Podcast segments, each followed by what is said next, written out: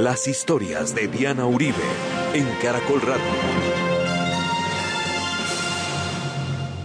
Buenas. Hoy, primero de enero, en los festivos de Caracol, vamos a hacer un especial sobre el tiempo y los calendarios.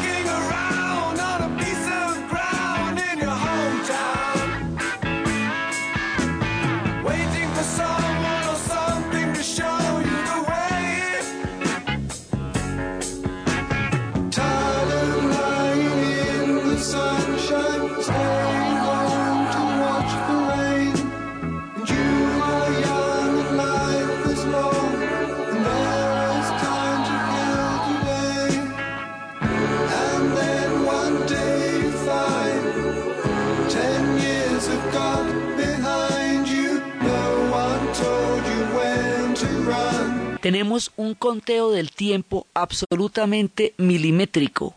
Tenemos un tiempo compuesto por años, por meses, por semanas, por días, por minutos, por segundos, por fracciones de segundos.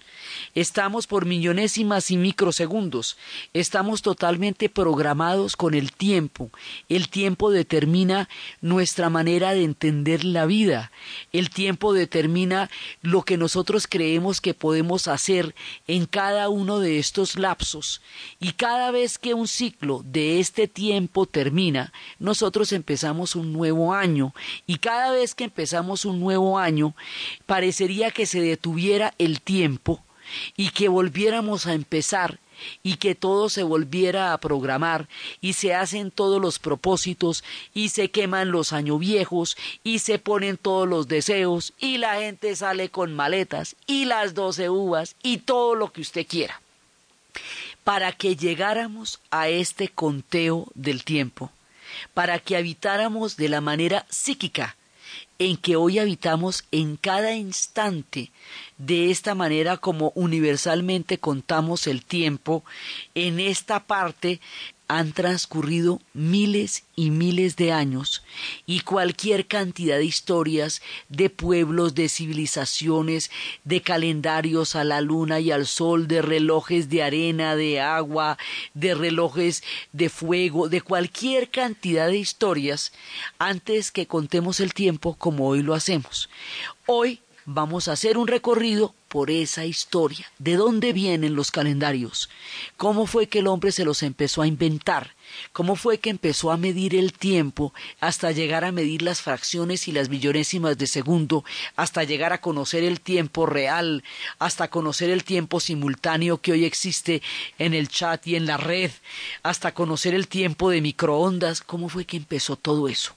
Eso empieza en el albor de las civilizaciones, en el comienzo de los tiempos, por allá en los tiempos de Babilonia, cuando estaba recién apareciendo la escritura, cuando Marduk, de acuerdo con el poema babilónico de Enuma Elish, empezó a recitar una poesía que hacía que los astros se fueran poniendo cada uno en su lugar y que de esa forma se crearan las órbitas y que de esa manera la bóveda celeste empezara a tener una regularidad y un movimiento a través de la palabra creadora de Marduk el dios de los babilonios en el poema de Enuma Elish y así estaba conociendo y creando el universo con su palabra y creando los astros.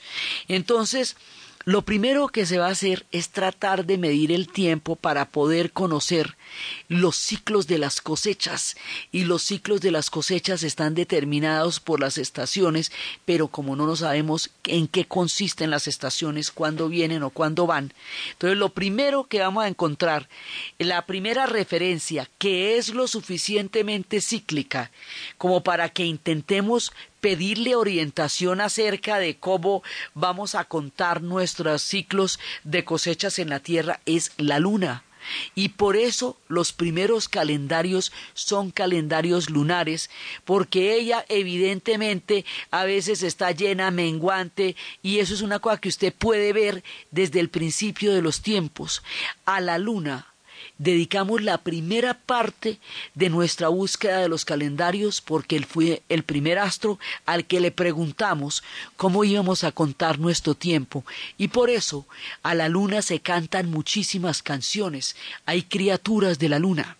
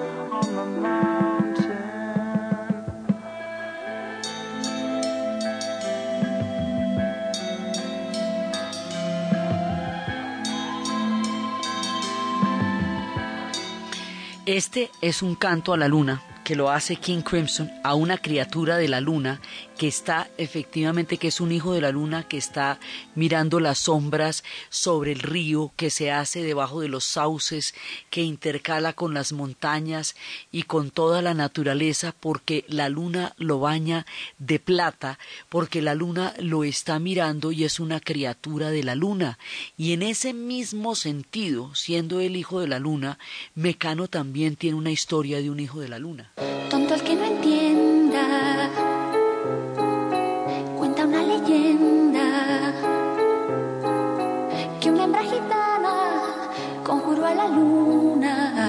hasta el amanecer. Llorando pedía al llegar el día de esposar un calé.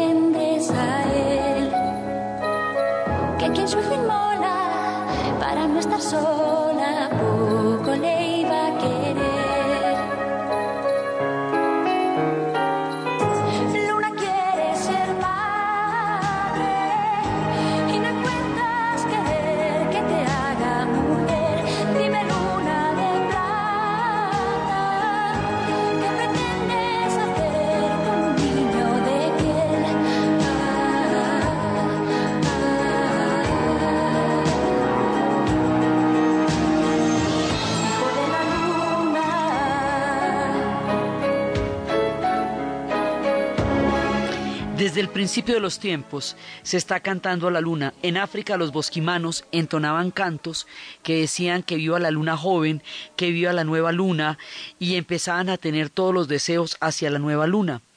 Todos van a empezar por encontrarla ella, del lejano noreste de Groenlandia, desde los extremos de la Patagonia, en todas partes. Todos los hombres han saludado a la luna comiendo y bebiendo cada vez que aparece y ella era la que había dado todo el hálito romántico, el hálito místico, eh, a, a la gente que se afecta por la luna se le dicen lunáticos, se le dicen alunados. La palabra viene de moon, en inglés es el equivalente a medida, es una raíz que significa medida, o de la palabra griego metrón o measure, que es como el primer instrumento universal para medir el tiempo fue la luna porque tiene unos ciclos perfectamente eh, visibles.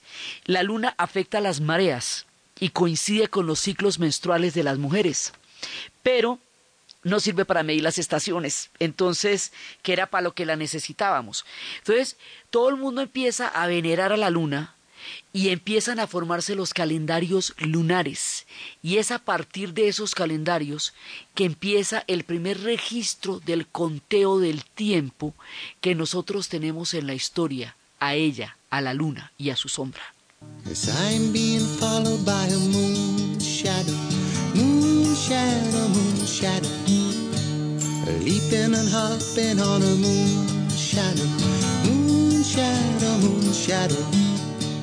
And if I ever lose my hands, lose my plow, lose my land, oh, if I ever lose my hands, oh, eh, I won't have to work no more. And if I ever lose my eyes, if my colors all run dry, yes, if I ever lose my eyes, oh, eh, No. Es Cat Stevens que lo está siguiendo una sombra de luna y que le va diciendo que si de pronto perdiera los ojos ya no tendría que llorar, si perdiera las piernas ya no tendría que andar, que si tú perdiera cada una de las cosas ya no tendría que sufrir. Son los cambios de la luna.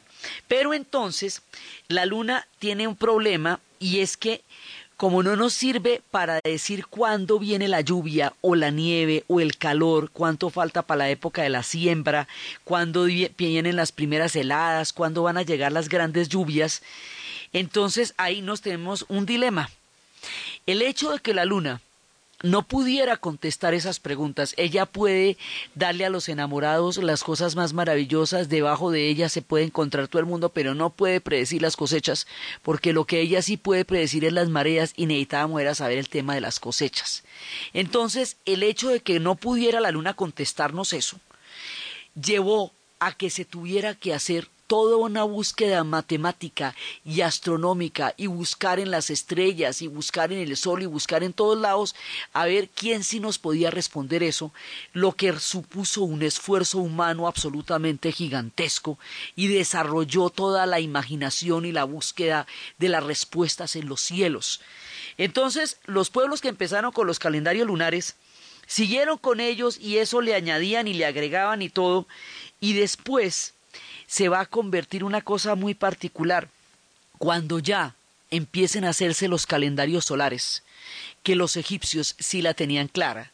Los egipcios tenían claro el tema del sol, simplemente primero porque ellos tienen una, un sol todo el año y están en el don del Nilo y el Nilo le resolvía el tiempo de las sequías y el tiempo de las cosechas. Entonces, para ellos, medir el tiempo a través del sol era lo más presente que tenían y este tiempo del sol es el que de los más exactos, o sea, ese calendario de los egipcios va a ser de los más exactos y es de los más antiguos. Ese calendario se cree que lo empezaron a usar en el año 4241 antes de Cristo. Lo que pasa es que con los egipcios pasa una cosa que es muy misteriosa y es que nosotros sabemos las conclusiones a las cuales llegaron, pero no cómo. Cuando vemos Egipto vemos una cantidad de respuestas dadas pero no sabemos cómo llegaron a esa conclusión en la larga noche de los tiempos, porque cuando empezó el imperio antiguo, o sea, cuando ya empezamos a tener registros de la escritura jeroglífica de ellos, ya ellos estaban pero montadísimos, ya tenían las pirámides, ya tenían la esfinge, ya, ¡bum! ya tenían un montón de cosas para arrancar.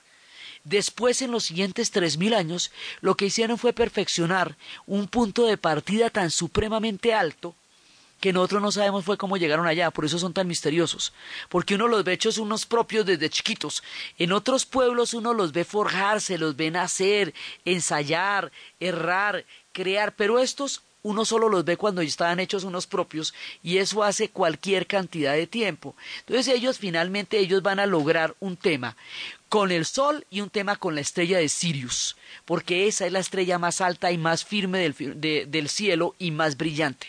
Entre Sirius, que tiene una trayectoria tan supremamente predecible, y el Sol, los hombres crearon su, los egipcios crearon su calendario, el de los 365 días, que hoy usamos, pero la cosa no es tan simple. Si eso lo hubiéramos sabido desde entonces, nos hubiéramos ahorrado una vuelta larga. Los pueblos babilónicos, los pueblos que tomaron los calendarios lunares, lo van a seguir haciendo aunque sea complicado y aunque sea difícil. Más adelante, esos calendarios van a tener unas connotaciones religiosas y van a crear las festividades místicas porque el hombre no solamente necesita el calendario para las fiestas y para, para las cosechas y para la siembra, sino que también lo necesita para la adoración, para su relación con el cosmos y con la divinidad. Entonces los calendarios lunares están relacionados con precisamente toda esa adoración. Los babilonios lo tenían y lo siguieron llevando. Después los judíos van a tener los calendarios lunares y van a llevar en sus fiestas, ellas están de acuerdo con los calendarios lunares y van a continuar de esa manera desde entonces hasta nuestros días, aunque ellos cuenten el tiempo de otra manera, sus fiestas sí son calendarios lunares.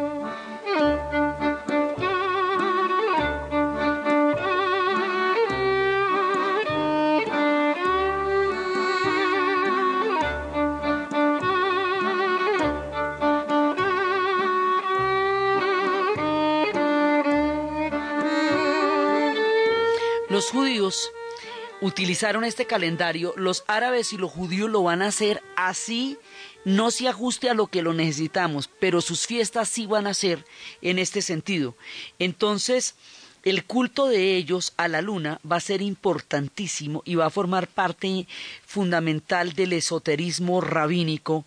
Y todos los esfuerzos están eh, de acuerdo con los ciclos de la luna y la Pascua de la inclusive ellos tienen un calendario lunar, los judíos, y el calendario cristiano se va a hacer el de las fiestas, no el de, no el del, no es porque el nuestro solar, se va a hacer de acuerdo con la Pascua judía. Y la Pascua judía es lunar. ¿Por qué? Pues que Jesús es judío, originalmente forma parte del, del pueblo de Judea hasta el momento en que se ciende, se va a formar después una nueva religión. Entonces la Pascua se va a determinar, es de acuerdo con los ciclos de la luna se va a celebrar y por lo tanto lo siguiente se va la Pascua de los cristianos viene después. Entonces la Pascua se va a celebrar el primer domingo después de la luna llena del 21 de marzo o en los siguientes días. Y si la luna llena coincide con domingo la Pascua se celebrará el domingo siguiente. Entonces, por eso es que nosotros nos preguntamos cada vez que empiece el año en qué cae la Semana Santa, porque la Semana Santa varía es según los ciclos lunares no está cuadrada con el calendario solar con el que medimos el resto del tiempo. Por eso siempre va a estar en una fecha diferente y unas veces nos queda en abril y otras veces nos queda en marzo y a la mitad. Entonces siempre una de las preguntas cuando uno ve el nuevo calendario del siguiente año es ¿en qué cae la Semana Santa? pues en los ciclos de la luna de los pueblos judíos, porque es sobre esa referencia que se hace la Pascua y la resurrección. Entonces, porque es sobre ese esquema que se montó eh, después la fiesta cristiana. Entonces, ellos por un lado van a tener siempre ese calendario y por el otro lado también los musulmanes más adelante van a mantener un calendario lunar. Los musulmanes van a contar su tiempo diferente porque los judíos no tienen a Cristo porque no van a creer en Él. Entonces su tiempo no se interrumpe sus calendarios son lunares y su tiempo no se interrumpe, porque no existe el antes y después de Cristo, porque para ellos ese, eso, no es su religión.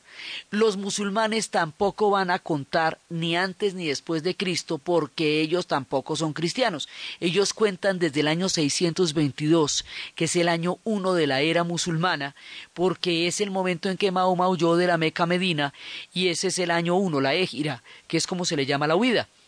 Entonces, los musulmanes tienen también el calendario lunar. Y de acuerdo con el calendario lunar es que se hace el ramadán. Y el ramadán es el ayuno que ellos hacen durante un mes, desde el momento en que se pone el sol hasta el momento en que se acaba el sol, pero ellos lo hacen cuando aparece la luna nueva, hasta cuando vuelva a aparecer la luna nueva, no en una determinada fecha, sino cuando aparezca la luna y cuando nos vuelva a aparecer. Si no nos coincide con las fechas es cuando la luna vuelva a aparecer.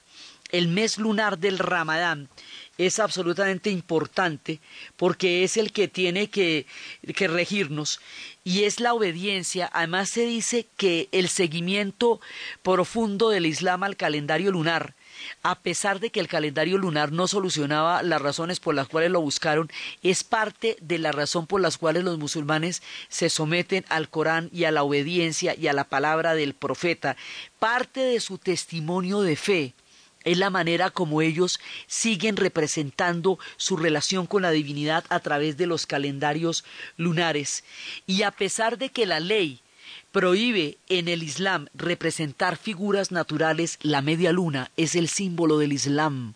Entonces, siempre los vamos a identificar con la media luna y este símbolo también era el de los turcos otomanos y es el que el que rige la vida cotidiana, toda está metida con los ciclos de la luna, las peregrinaciones a la Meca también son con los ciclos de la luna, el mes de ellos consta de doce meses lunares que se van dando alternativamente y se fraccionan, y los mismos calendarios y todos son una afirmación de fe en el Islam.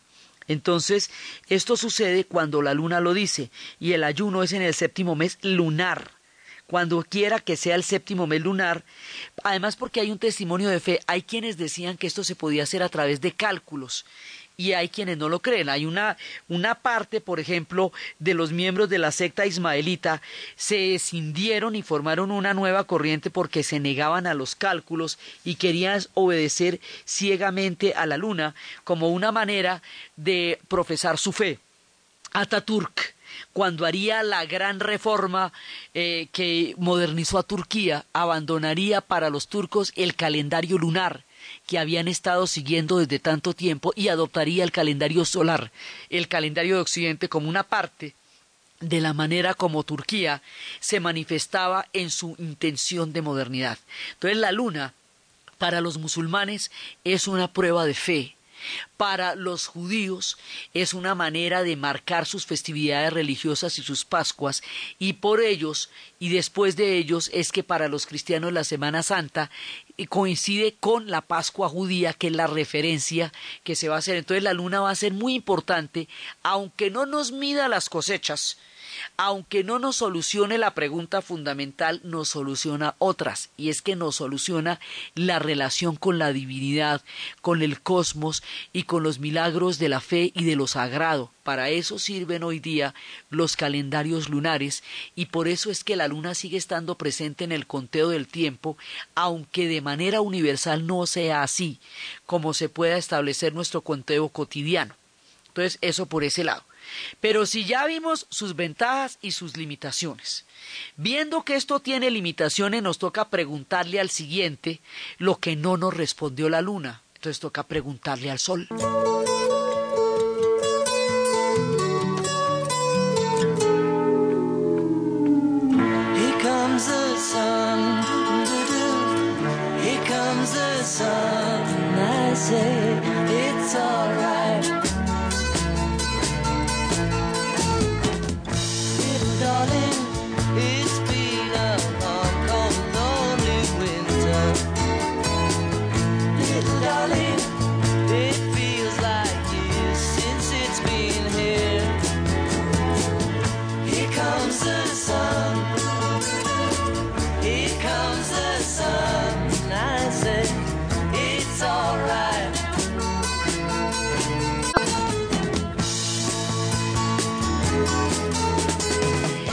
Ahora le vamos a preguntar al sol. Ahora viene el sol. Esta canción la canta George Harrison y él es inglés. Y dice que ahí viene el sol y que qué maravilla, porque ha sido un largo, frío y crudo invierno, porque en los pueblos nórdicos las cosas se diferencian muchísimo de la llegada del sol a la ida del sol, porque durante los inviernos el sol se oculta y los días son mucho más cortos, entonces, y además todo está nevado, entonces cuando está nevado no podemos cultivar, hay que esperar a que llegue la primavera, entonces en los pueblos que tienen las estaciones, el sol nos va a ayudar muchísimo porque ese sí nos va a contestar cuándo termina uno y cuándo termina el otro. Esto va a hacer que los calendarios solares se vayan a imponer ya de una manera definitiva, ya porque por ejemplo los griegos tenían un montón de calendarios, pero con su, eh, con su manera de ser tan individualistas, de tener ciudades, estados separadas unas de las otras.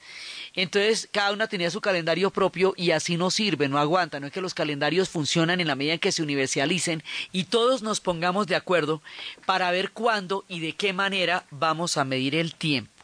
Entonces, le vamos a preguntar al Sol que tiene una medida mucho más exacta.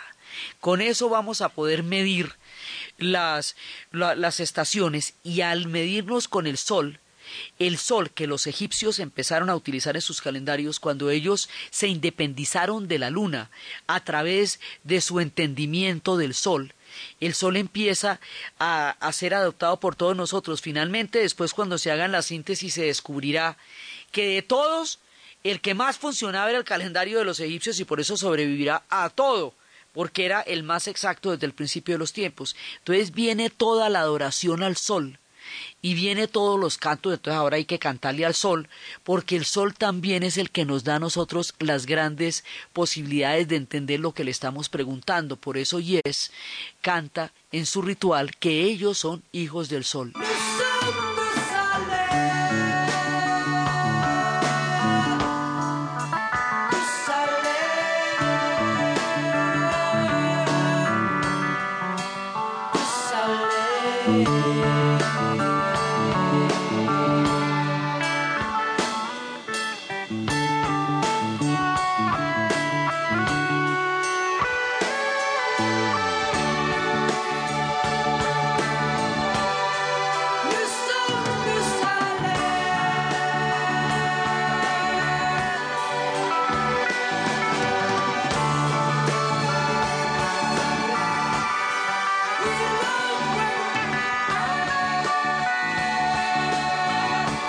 Somos del sol, dice Yes, y adoramos cuando estamos cantando. Y a partir del sol, los japoneses son el imperio del sol naciente. su diosa, Amaterasu, es la diosa del sol, es muy importante para ellos. Los pueblos mayas son pueblos del sol y ellos van a tener los calendarios más tenaces y más exactos de todos. Ellos van a tener unos calendarios poderosísimos, ellos y los aztecas, y son calendarios solares. Entonces el sol empieza a determinarnos y el sol también nos va a permitir conocer los relojes porque los primeros relojes van a ser relojes solares, porque lo más fácil es poner una vara y medir las sombras. Ahora, estos relojes solares funcionaban muy bien en pueblos como la India, donde existe un observatorio maravilloso en Jaipur, y en pueblos como Egipto, donde el- la vara se veía todo el tiempo, incluso en Grecia llegaron a funcionar bastante bien, pero en los pueblos donde no hay sol todo ese tiempo, era mucho más difícil tratar de entender cómo era que funcionaban los relojes, entonces hubo necesidad de hacer relojes de agua para poder medir eh, las fracciones de tiempo cuando no estaba brillando el sol, eh, y después, ya mucho tiempo después se van a hacer los relojes de arena. Los relojes de arena se van a demorar porque para poder hacer un buen reloj de arena hay que conocer divinamente la tecnología del vidrio, porque para poderlos meter usted y poderlos funcionar, eso funciona con vidrios. Entonces la arena está en todas partes, pero fabríqueme el vidrio como tiene que ser, delgadito en la mitad para que caiga la arena. Entonces, paralelamente a la pregunta de las estaciones, nosotros también le estamos preguntando al tiempo cómo vamos a medir no solamente los ciclos de las estaciones, sino las fracciones del día, para poder llegar a inventarnos las horas. Y eso requiere de la construcción en un principio de los relojes, primero sobre la naturaleza y cada vez más hasta que lleguemos a inventarnos los mecanismos. Entonces, de acuerdo con eso, vamos buscando las posibilidades. Ya cuando tenemos claro el tema con el sol, lo podemos calcular y podemos adoptar el tema de los egipcios, ahora sí ya entendemos las estaciones. Y cuando entendemos las estaciones ya nos queda claro en qué mes y en qué época viene el invierno y en qué época viene el verano, y es cuando ahora el invierno va a ser sumamente temido porque es el tiempo del frío, porque es el tiempo del hambre si usted no, no tiene almacenadas las cosechas, porque es el que hace planificar, porque es el tiempo de la oscuridad. Hay pueblos que viven totalmente en el invierno casi toda su vida como el Canadá, como Rusia, como los escandinavos, seres del frío, donde se escriben las obras más grandes y pesadas, y hay otros al otro lado de la tierra que también tienen inviernos y también los sufren y los padecen, identifican con ellos estados de ánimo sombríos que se producen en los tiempos de la nieve, como le pasa a Charlie García.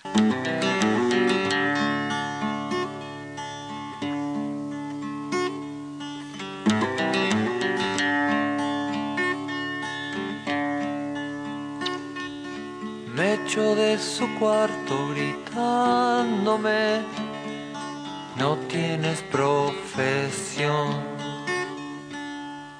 Tuve que enfrentarme a mi condición, en invierno no hay sol. Y aunque digan que va a ser muy fácil, es muy duro poder mejorar. Hace frío y me falta un abrigo y me pesa el hambre de esperar. ¿Quién me dará algo para fumar o casa en que vivir? Sé que entre las calles debes estar, pero no sé partir y la radio nos confunde a todos. Sin dinero la pasaré mal. Si se comen mi carne los lobos, no podré robarles la mitad. Entonces ya tenemos claro cuál es el verano, cuál es el invierno, cuál es el otoño, cuál es la primavera, y eso nos lo dice el sol. Entonces ya vamos funcionando con los calendarios solares. Ahora, si los griegos tenían cada uno su propio calendario, y los griegos tenían toda esa cantidad de particularidades, hubo una cosa que ellos sí llegaron a crear de una manera que después se universalizó, que es el zodiaco de los griegos. Entonces, ellos van a tener, porque la astronomía y la astrología son hermanas es la búsqueda de los cielos, las que nos va a dar, por un lado, la necesidad de entender los tiempos terrestres y por otro lado, la necesidad de prever preguntarle a los astros qué va a pasar con nuestro futuro. Hay una parte que es la ciencia y la adivinación y el misticismo que van a estar juntas durante mucho tiempo porque son necesidades que el hombre necesita contestar de una u otra manera. Entonces los griegos van a tener casas y van a tener planetas regentes en esas casas y cada uno de esos planetas regentes va a corresponder a una, a una figura eh, divina, sagrada, hoy llamamos mitológica, pero para ellos eso no era una mitología, para ellos eso era una religión y ellos van a crear de acuerdo con eso su propio zodiaco y en ese zodiaco va a empezar una era que según sus conteos en la, es en la que estamos ahora, que es la era de Acuario.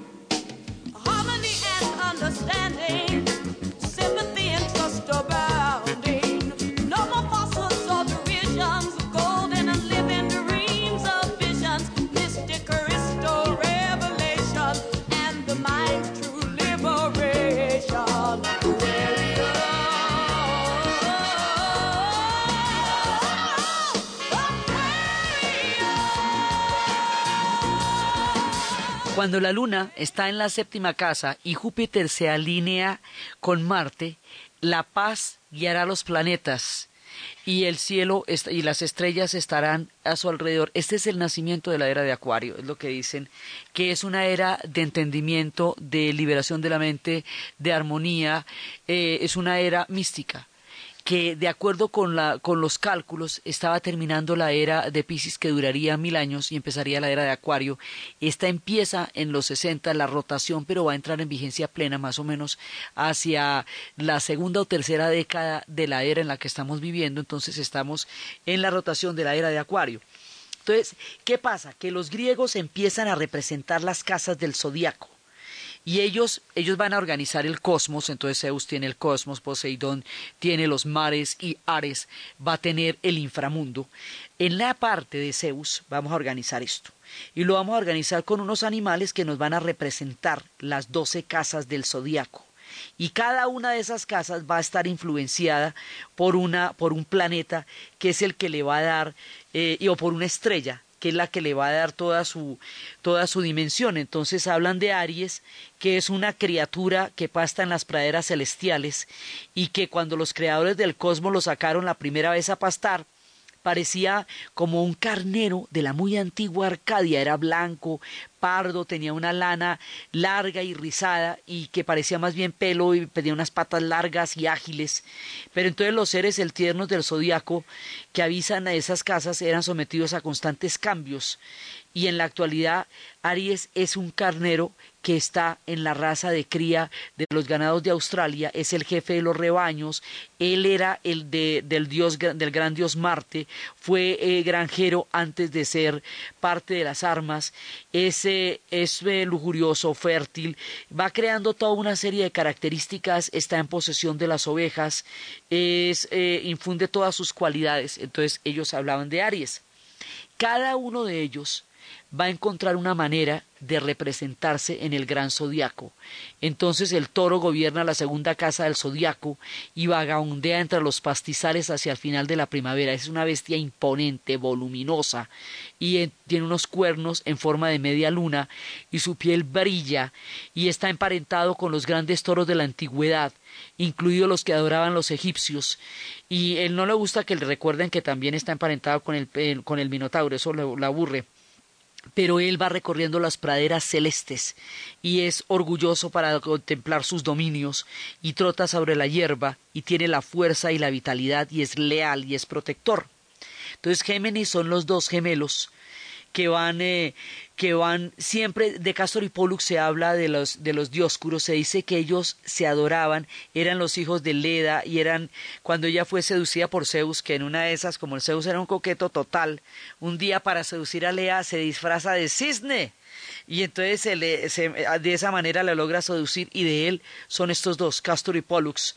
Y en una, en vísperas de unas bodas, una vez hubo una ceremonia y una pelea y mataron a uno de los dos gemelos y el otro quedó tan triste, tan triste, cuando mataron a Castor, Pollux quedó tan desesperado que Zeus, para no interrumpir esa pareja de los dos, los puso en el firmamento como las dos estrellas de Castor y Pollux. Entonces ellos van atravesando todas las, todo lo que va formando y hablan, por ejemplo, de cáncer, que es el cangrejo de la cuarta casa, que él sobrevivió en la época de Hércules cuando llevaba los doce trabajos, y cuando Hércules fue a, en el segundo trabajo tenía que matar a la monstruosa Hidra, la que tenía nueve cabezas, y uno de ellos era cáncer. Entonces lo aplastó, le, aplastó ahí contra la cabeza con, con sus patas, pero era como este es hijo ilegítimo de Zeus, o sea, Zeus tenía hijos con todo el mundo y era le escogía bronca, ella apoyaba a todo aquel que fuera enemigo de, de Hércules. Entonces, como Hércules había matado al cangrejo, ella lo revive y lo pone en la constelación celeste. Entonces dice que el cangrejo toma las pinzas para apoderarse de los objetos que desea, que recibe con los brazos abiertos a todos aquellos en quien confía, pero que aleja a todos aquellos con los cuales no está con esas pinzas grandotas y allá está. Entonces así van creando todos los diferentes animales del zodiaco, pues desde el primero, desde el acuario, sí, y cada uno de ellos entonces hablan de Leo, que es el que domina la quinta casa, que es una de las criaturas más poderosas del zodiaco y que es tanto, está emparentado tanto con el sol como con la luna. Y es el de las primeras manifestaciones del león de Nimea hasta que Hércules lo mató y se hizo una armadura con la piel.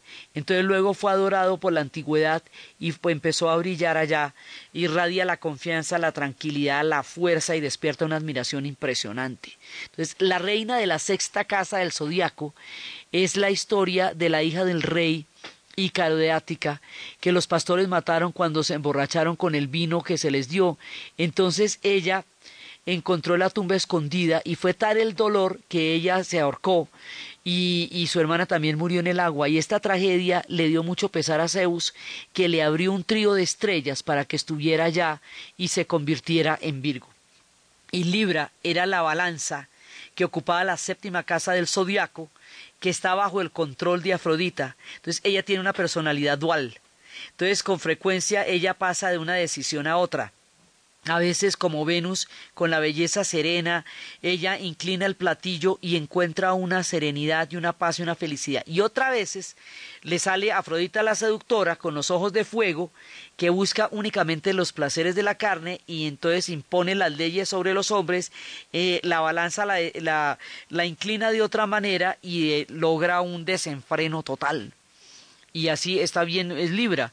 Luego viene Escorpión, guardián de la octava casa del zodiaco, es descendiente de la diosa del escorpión de Egipto y es una diosa de la fertilidad y guarda las cuatro puertas del reino de los muertos como un animal que simboliza que, que es, puede ser terriblemente castigador con aquellos que se entrometen, es el más poderoso y el todo de los misteriosos del zodiaco, tiene el poder de distribuir o iluminar, de crear o de suprimir. El veneno del aguijón es tan mortal como el de una serpiente, pero es tan puro y tan vital como las esencias que fluyen entre los hombres y las mujeres. Entonces los griegos van representando un universo acá y vi el gran centauro, que era mitad hombre y mitad caballo, que es el Sagitario. Entonces, los centauros en general eran seres lujuriosos, pero Quirón, es hijo de Apolo y de Artemisa, y a él le enseñaron la música, la medicina, la arquería, la gimnasia, y le concedieron las demás profecías, y cuando se vuelve adulto se hace un ser lleno de sabiduría, de gracia y de agilidad de los dioses de los caballos. Y Acuario ocupa la undécima casa del zodiaco y es el encargado de hacer llover sobre el hemisferio norte cuando la Tierra pasa bajo la influencia cósmica de su casa. Y era originalmente Acuario era Ganimedes, el hijo del rey Tros, y, en una, y era de una belleza extraordinaria y de todas partes del mundo acudían a verlo y atrajo la atención del Olimpo que era un admirador de Zeus porque era un admirador de su belleza, hizo un trato con el rey Tros para que le diera Ganimedes y se encargó de ponerlo en los dioses, de volverlo el camarero de los dioses, y los dioses quedaron encantados y le asignó la inmortalidad en los cielos, y él es el que hace amistad, el que hace gala de una mente despierta y sensible, y que es también alguien que produce, reconforta. Entonces, así ellos van creando todo su zodiaco. Este zodiaco va a ser absolutamente importante porque eso va a sobrevivir a todo su tiempo. Y después, todo lo que es el arte de entender lo que pueden influir las características de estos planetas sobre nosotros se hace sobre el zodiaco griego. Es allí donde, donde acudimos diariamente y después cuando desaparecieron sus dioses y sus religiones eso llegó al psicoanálisis de muchas maneras, pero el zodiaco griego sigue estando presente en la vida cotidiana o si no abre el periódico, o si no usted va a buscar los horóscopos que vienen a fin de año y qué es lo que está buscando estos zodiacos de los griegos, que son todas sus casas y todas sus, sus, eh, eh, sus bóvedas celestes y la manera como entendieron el universo. Entonces, así están haciendo ellos su propio zodiaco. Y hay otros que también tienen una, una manera de entender un zodiaco y un calendario que es muy antiguo y que es fundamental, y van a ser los chinos. Entonces, los chinos lo que van a hacer es, ellos también tienen animales. Zodiaco, pues es de zoo, animal. Y tiene una astrología y cuentan, hay muchas explicaciones, pero hay una que es la explicación de Buda. Buda, el señor Buda, llamó a los animales que se presentaran y de acuerdo con el orden de llegada iba creando el zodiaco. Entonces aparecieron solamente doce apareció primero la rata, luego el búfalo, luego el tigre y luego el conejo que también lo llamamos gato, también lo llamamos liebre, el dragón, la serpiente, el caballo, la cabra, el mono, el gallo, el perro y el chancho. Y cada uno de ellos fue llegando. Dicen que la rata estaba encargada de despertar al gato, y la rata se sentía tan orgullosa después de la primera que llamó Buda que no despertó al gato. Y desde ahí se creó una enemistad terrible entre la rata y el gato o la liebre porque no lo despertó cuando había dicho y llegó tarde a la cita con Buda. Después de eso, también se habla que ya todos los animales estaban ahí y dicen que había uno despistadísimo que dijo, ve, hay una rumba al otro lado del río. Eso se ve como bueno y esto, y entonces se fue a averiguar, pero de, de, de metido, y era el chancho, el último, o el jabalí, el último de los animales del zodiaco, que llegó allá porque le pareció que eso estaba bueno por allá, que eso estaba chusco, y entonces se fue por allá y llegó y estos son ciclos que se repiten cada 12 años.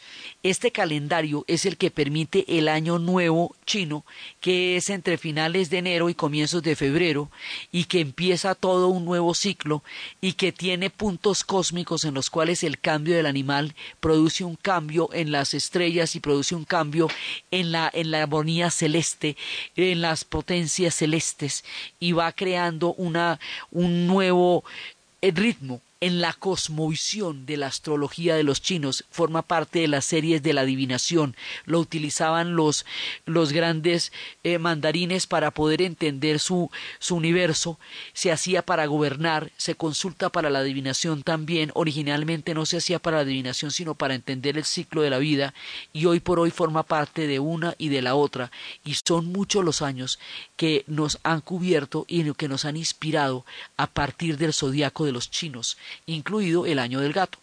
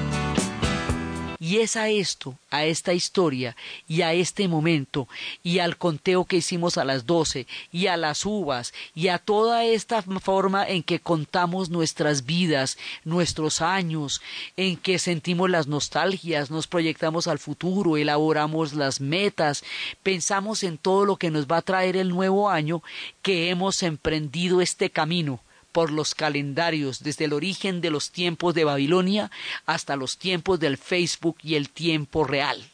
Entonces, desde los espacios de la luna, del sol, de todos los astros, de la estrella Cyrus, del don del Nilo, desde los espacios del Sabbat, de las semanas, de las clepsidras, de los relojes de arena, de la invención de la noche, de los días y de los meses, del calendario juliano, del calendario gregoriano, del tiempo del fraccionamiento de los milímetros y de los segundos, hasta llegar al tiempo en que hoy nos podemos ver con el otro, que está en otra hora, que está en otro día, que está en otro momento, a través de una simultaneidad, de una webcam y desde el frenético tiempo en el que estamos viviendo, en la narración Diana Uribe, en la producción Jesse Rodríguez.